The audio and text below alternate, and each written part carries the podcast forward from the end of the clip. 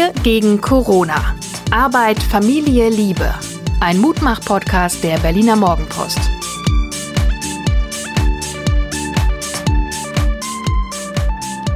Hallo Welt, hier ist der Mutmacher-Podcast der Berliner Morgenpost. Mein Name ist Hajo Schumacher und ich bin, das kann man wirklich sagen, glücklich. Auch deswegen, weil mir gegenüber ein helleres Strahlen als das der Sonne sitzt. Suse Schumacher, Psychologin, Coachin, Mutter, Gefährtin und Mensch sitzt hier und sagt Guten Tag. Wie waren deine letzten 24 Stunden, Hasi?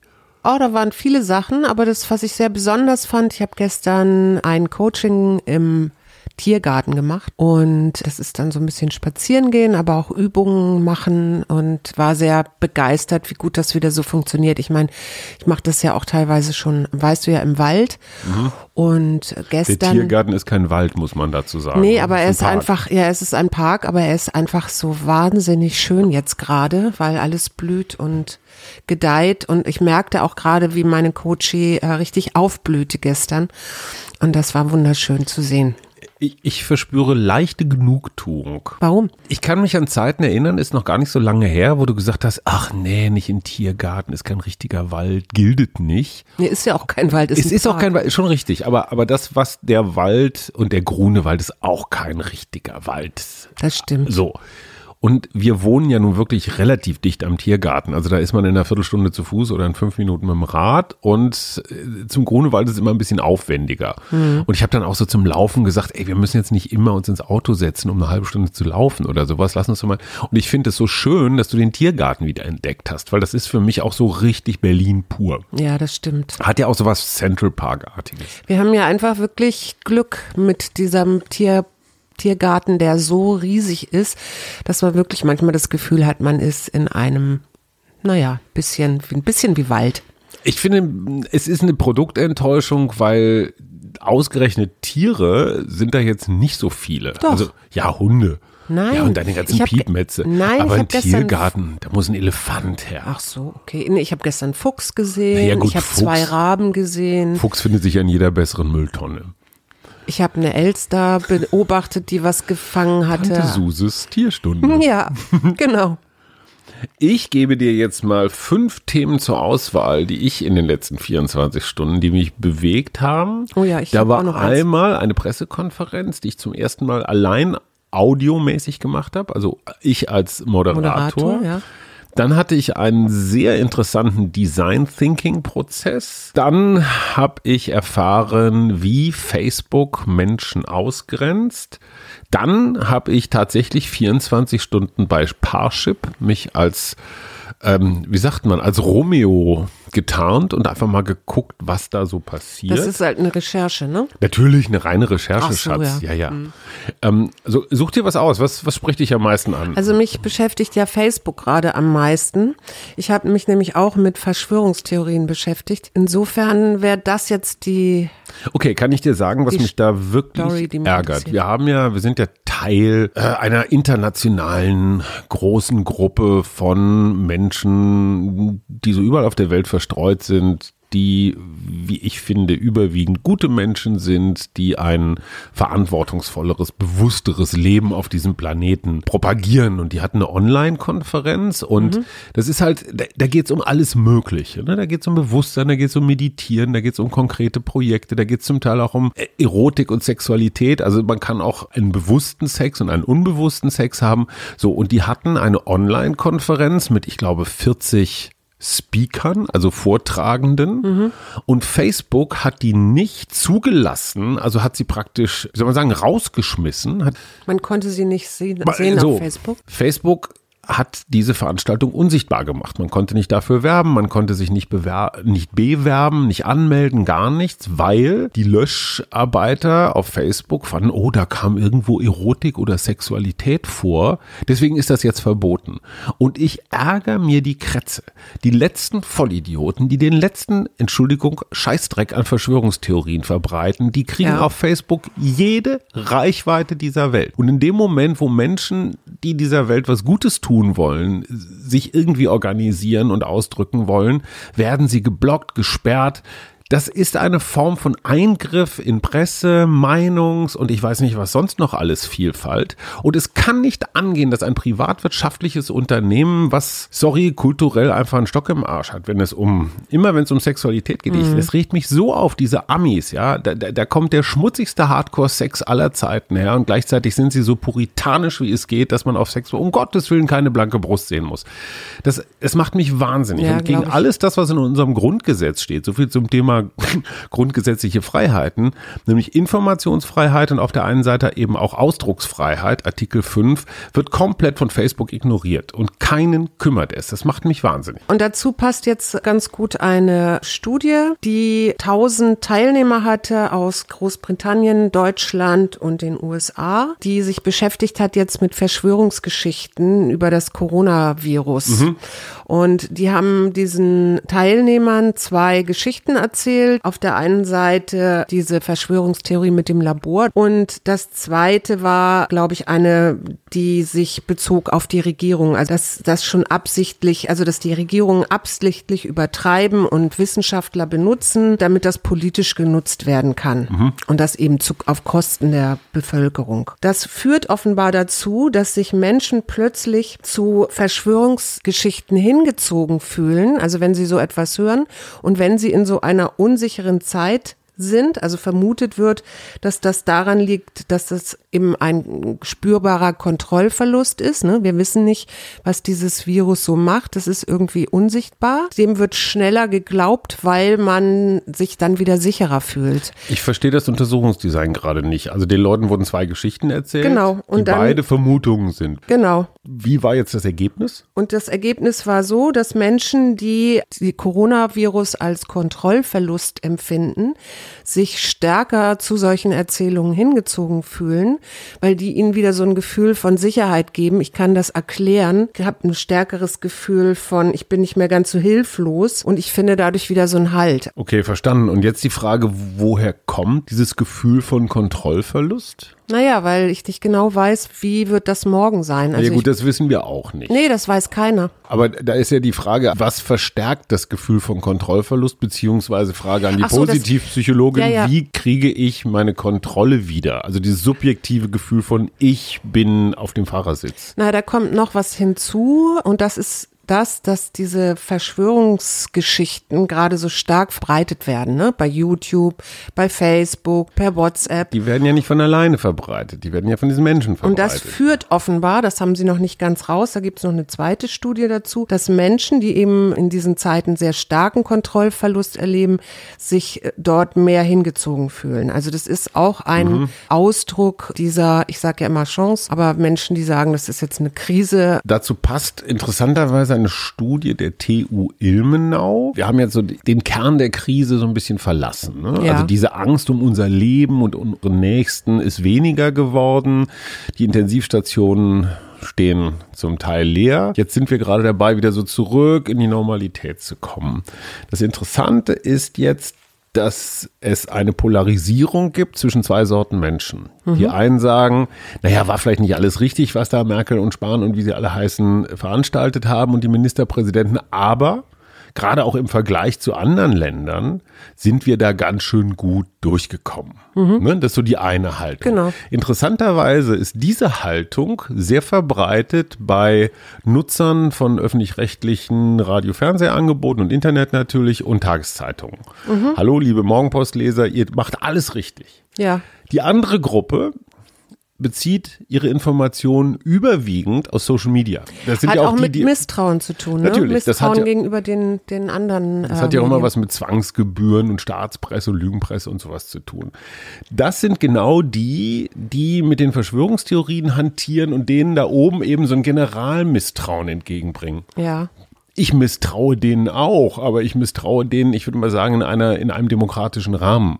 Ja. Die anderen misstrauen denen in einer, in einer systematischen Art und Weise. Also die finden das ganze System, die glauben, wir leben in einem Unterdrückungssystem. Das glaube ich nicht. Mhm. Das ist der große Unterschied. Also ich bin innerhalb des demokratischen Spektrums, ich, ich würde sagen, die anderen, diese Wut- und Empörungsbürger, die finden auch so eine Demokratie sehr mhm. äh, blöd. Und das, das stützt das, was du sagst. Und Ja. das ist das, was mir jetzt auch gerade in diesen Nach-Corona-Zeiten echt Sorgen macht. Du hast es ja schon ein paar Mal vorhergesagt äh, mit deinen prophetischen Kräften. Natürlich werden die Rechten früher oder später aus den Löchern kommen. Und das, was wir gestern hatten, das jetzt auch so ein Thema wie Impfen, was ja eigentlich eher so ein links-grünes Thema ist, dass das jetzt auch genutzt wird, um so eine Fundamentalskepsis denen da oben entgegenzubringen. Und jetzt überleg dir mal mehr Arbeitslosigkeit, mehr soziale Probleme und so. Also das Polarisieren, das, was Trump, was Johnson, was alle diese Aufpeitscher machen, das ist echt das Bröckeln unserer, unseres gemeinschaftlichen, unseres Miteinanders. Und Zusammenhalt, das klingt jetzt ein bisschen, klingt jetzt so ein bisschen sozialistisch, aber ich meine das total ernst, dass man sich zumindest mal darauf einigt, dass von allen bescheuerten Regierungssystemen, die es so gibt, das unsrige garantiert nicht das Schlechteste. Nee, weiß Gott nicht. Äh, mir fällt dazu noch ein, dass ja auch immer wieder, dass der Aufruf ist zum Umgang mit Wissen und der Frage, welchem Wissen kann ich wirklich vertrauen, ne? also geteiltem Gar Wissen. keinem. Im Prinzip gar keinen, genau. Ja. Aber was ich natürlich machen kann, wenn ich vor allen Dingen in den Social Medien, also in den bei Facebook irgendwelche Geschichten bekomme, dann kann ich mir kann ich den Links folgen, weil da ja oft, also wenn da kein Link dann ist dabei ist, ist sowieso schon schwierig. Die Quelle verfolgen, ne? Mhm. Wo kommt die Quelle eigentlich her? Wer erzählt da eigentlich etwas? Das ist noch mal so eine so eine Nee, es Idee. ist ja klassisches wissenschaftliches Arbeiten. Das ist ja die Fußnote. Du behauptest irgendwas und lieferst die Quelle mit, um zu zeigen, hier, guck mal, so ist es. Ja. Wobei, hochinteressant, habe ich gerade noch, ich bringe mein Buch mal wieder unter, gerade wieder in meinem Buch dazu geschrieben. Ist dir das schon mal passiert, dass du einen Artikel weitergeleitet hast oder einfach gepostet, verbreitet hast, nur weil du die Überschrift gelesen hast? Ja, ist mir schon passiert. Ich finde das total redlich von dir, dass du das ehrlich zugibst. Mir ist das auch schon passiert. Problem ist, ganz viele Artikel, ich sag mal Fokus.de, werden tatsächlich so geschrieben, dass nur die Überschrift und der Vorspann irgendwie wahnsinnig reißerisch ist. Dann liest man die Geschichte und stellt fest, hä? Hä? Ja. Hat eigentlich, hat eigentlich mit der Überschrift überhaupt nichts zu tun. Ja. Das Interessante ist, ganz viele Artikel werden weitergeleitet, ohne dass sie überhaupt gelesen werden. Das lässt sich relativ einfach rauskriegen, nämlich an der Zeit, die verstreicht zwischen du kriegst das gepostet in deiner Timeline und leit leitest es weiter.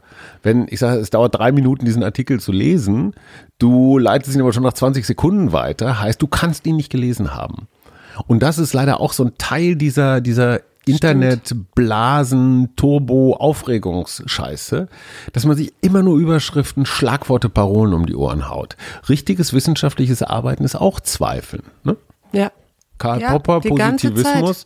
Es gilt nur das, solange wie irgendwas Neues kommt. Also es gibt kein endgültiges Wissen, sondern es ist immer alles nur vorläufig. Genau. Äh, ich wollte mal was Positives sagen und zwar wollte ich nochmal Danke sagen an Christiane und Heiko, an Christine, Anke, Mai, Kati. Kati, ja. Und Herr oder Frau Haarwege, die uns ganz, ganz nett an uns geschrieben haben. Und es tut wirklich total gut. Danke dafür. Wir freuen uns über jede einzelne Mail. Übrigens auch für Anregungen, wenn ihr Themen habt, über die wir mal reden sollen, immer her damit. Wie ihr wisst, wir sind eigentlich bis auf vielleicht äh, Wasserballett. Also da bin ich jetzt nicht so gut. Was wäre ein Thema, worüber du jetzt gar nicht reden könntest?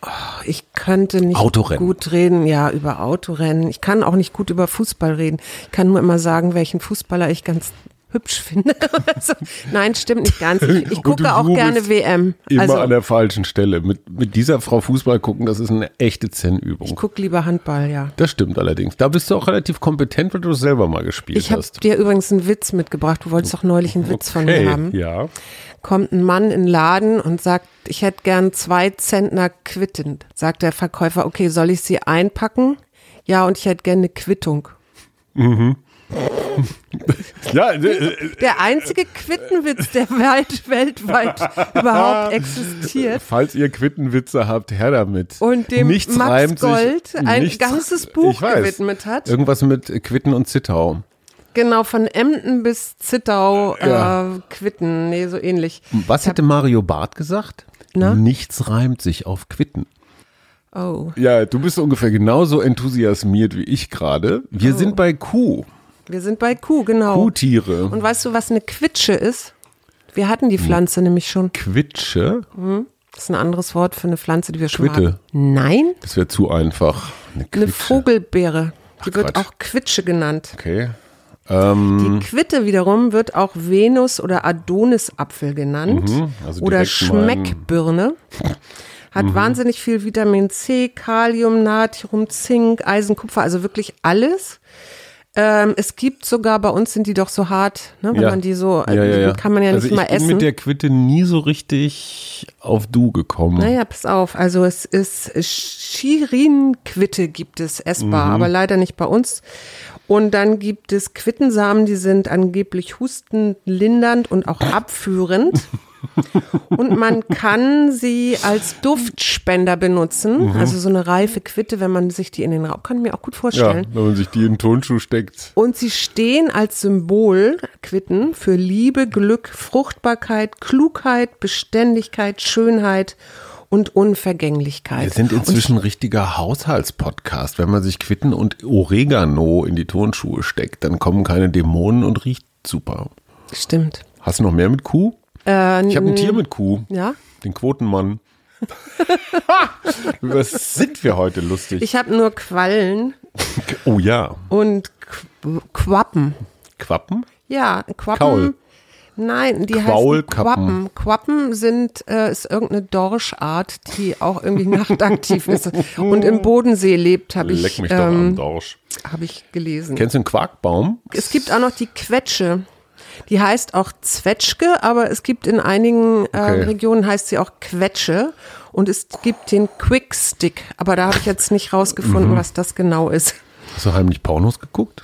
Äh, nein, Okay. mir fällt noch was ein, das habe ich jetzt. Quickstep. Ja, die Berliner Morgenpost hat so eine ganz schöne Serie, finde ich. Berlin und seine Krisen. Und das ist eine Geschichte, die war, stand gestern in der Berliner Morgenpost. Da geht's um 1900 und die Wohnverhältnisse. Ja. Und wenn du dir da überlegst, dass die Masern, ja, Mhm. 1904 in den Vorderhäusern zu 22 Prozent zum Tode führten. Also Die Vorderhäuser, man Vorderhäuser waren die größeren Wohnungen wo Licht wo Licht war. Mhm. Und in den Hinterhäusern 63 Prozent Menschen zu Tode gekommen sind 1904 an Masern. Und das Kindbettfieber mit 65 Prozent in den Hinterhäusern, wo es dunkel war, wo die, die Familien auf einem, in einer, ähm, in einem Raum. in einem Raum gewohnt haben, wo die Kinder auf der, auf dem Boden geschlafen haben und man dann vielleicht noch zu fünft war. Man kann sich das nicht vorstellen. Das kann man ne? sich nicht Also vorstellen, das ne? sind Zahlen. Ich finde das ja sowieso faszinierend. So in früheren Zeiten der Umgang mit dem Tod war ja viel, viel allgegenwärtiger. Ja, ja, klar. Was weiß ich, wenn die Pest kam und äh, drei von vieren hops gegangen sind, dann bist du dir als einziger Überlebender. Ich habe das ja so ein bisschen bei Till, Daniel Kehlmann, Till Eulenspiegel mir nochmal so vergegenwärtigt. Aber ich meine, hey, 1900, das ist gerade mal drei, vier 120. Generationen her. Das ist noch nicht so richtig viel. Nee, 1900 ist Und meine es- Großmutter geboren Und es worden. war hier in Berlin. Es war nicht irgendwo in der dritten Welt. Ja, ja, eben. Und jetzt zu sagen, äh, nee, lass mal impfen, ist Körperverletzung, finde ich schon Das ist schon krass. echt, ne? Deswegen, unhis echt deswegen hab ich das, unhistorisch. genau, deswegen wollte ich dir das auch erzählen, weil ich fand das schon sehr krass. Jetzt sind wir vom Scherzen ja doch noch ernst geworden. Ja, jetzt ziehen wir die Karte des Tages. Ja, zieh mal was mit Kuh. Zum Beispiel quietschen Quietschen. oder quengeln. Nein, ich habe die Geburt.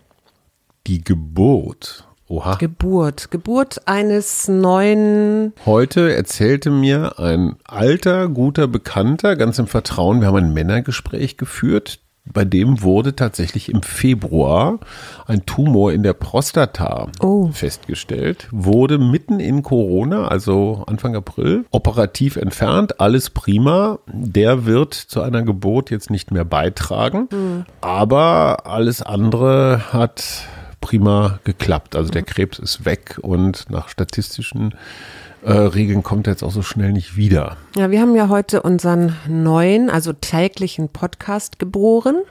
Wir sind ja jetzt kurz Jetzt am gerade. Schluss. Er ist kurz so, am, es- er ist fast draußen. Man sieht den Kopf. Genau. Und ähm, jetzt habe ich leider auch vergessen, was ich eigentlich auch noch heute erzählen wollte. Egal, das gebären wir morgen. Das gebären Lies doch mal, was da morgen. steht. Okay, Da steht also, was. Geburt. Du wechselst von einer Dimension in eine andere. Neues Leben, neue Ideen, neue Formen entstehen. Und das ist doch eigentlich auch ein schöner Ausblick, wenn man an die nächsten Lockerungen denkt, die hier so anstehen. Ich fühle mich wie neu geboren nach diesen 20 Minuten mit dir. Tschüss. Tschüss, bis morgen. Wir gegen Corona. Arbeit, Familie, Liebe. Ein Mutmach-Podcast der Berliner Morgenpost.